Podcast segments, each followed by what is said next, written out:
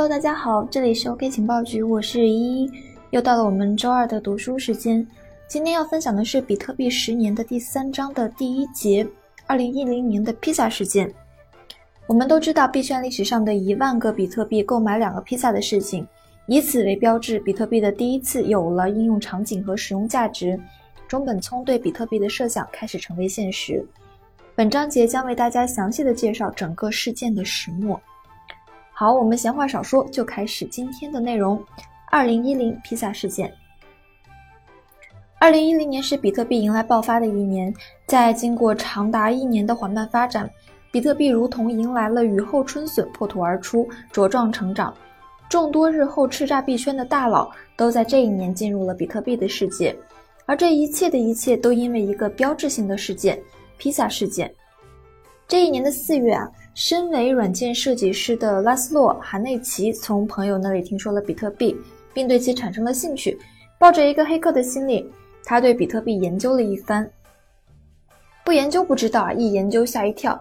拉斯洛发现啊，获取比特币的方式很特别，因为比特币并不是由某个人或者是某个机构发行而得的，而是通过其系统完成一定的工作量后，各个玩家进行算力比拼，比特币作为奖励，赢的一方会自动获取，而获取比特币的过程也被称之为挖矿。比特币在当时几乎是一文不值，还没有人愿意投入太多的电脑算力来挖矿。拉斯洛出于好奇呢，就测试了一下，于是啊，他就使用了比 CPU 更加有效的 GPU 进行挖矿，极大的提高了挖矿效率。之前用 CPU 挖矿的时候，他每天可以挖出一个区块，也就是五十个比特币。后来呢，用 GPU 挖矿之后啊，每个小时就能扩到一到两个区块，即五十到一百个比特币。仅在二零一零年的五月十七日这一天，他就获得了一千四百个比特币。拉斯洛在挖了大约七万个比特币之后，想要尝试一下比特币是否能够在现实世界中使用。五月十八日的中午，他在比特币论坛上发了一个用一万个比特币换取两块披萨的帖子。他在帖子里面这样写道：“我喜欢吃披萨，并且希望能够使用一万个比特币来换取披萨。”披萨可以是商店购买的，也可以是你自制的，但是我需要你将披萨送到我家门口。他甚至对自己的口味偏好还做了要求，我喜欢洋葱、胡椒、香肠、蘑菇等，不要奇怪的鱼肉披萨。二零一零年的五月十八日下午，在拉斯洛发出请求的六个小时之后，他的帖子才得到了回复。一名网友询问他地址，然而呢？拉斯洛在给予回复之后啊，这名网友就再也没有了回音。虽然之后用一万个比特币换披萨的事情陆陆续续得到了不少人的围观，但是直到三天之后，也就是五月二十一日，整个事件也没有进行到具体的进展，有的只是一些人对拉斯洛行为的嘲讽，以至于当晚拉斯洛甚至发帖询问说：“没有人想给我买披萨，是因为我提供的比特币数量过低吗？”一一读到这里，真的好心痛啊！在拉斯洛发出疑问后不久，一位用户留言称，在美国使用信用卡进行网上预订是一件十分便捷的事情。我觉得如果你饿了呢，你就应该考虑用其他的方式来购买披萨。拉斯洛立刻就回答说：“我只是觉得，如果我可以用比特币来支付披萨，就会很有意思。”直到五月二十二日，在经历了四天的等待之后，拉斯洛发出了一个内容是比特币交易成功的帖子。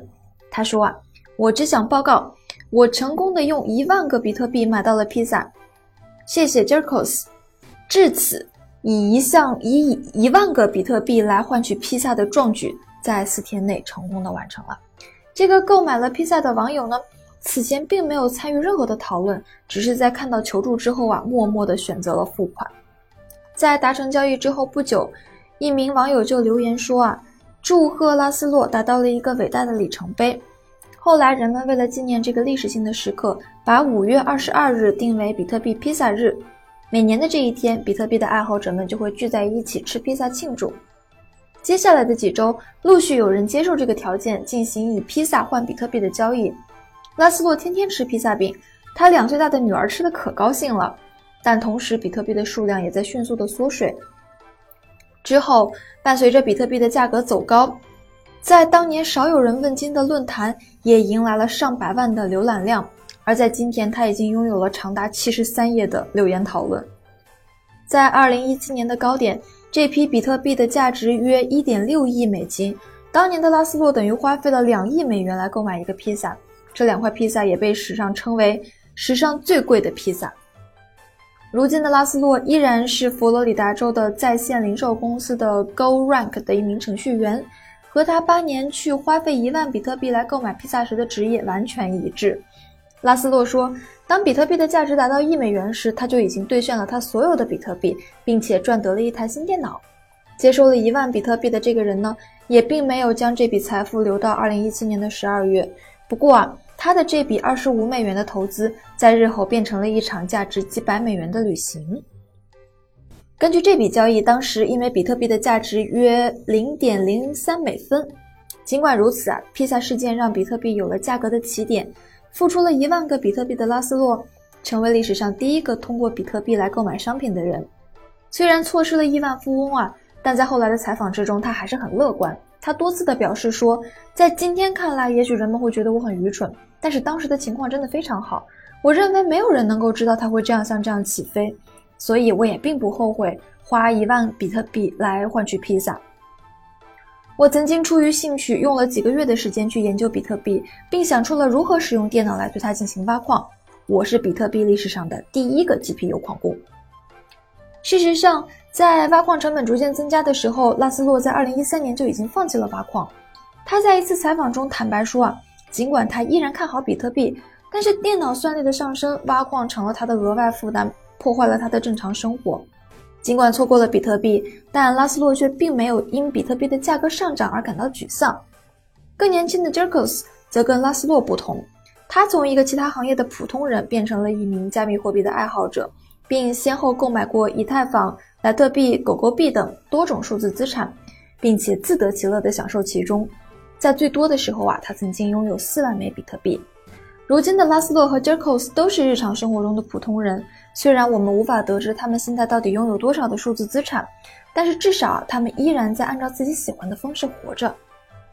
好了，本节到这里就结束了，是不是感觉意犹未尽呢？那么就赶快订阅我们的 OK 情报局，追上我们的连载吧。周四的音频将是麦麦给大家做的科普，也是纯干货。熊市要多学习，牛市才能多赚钱。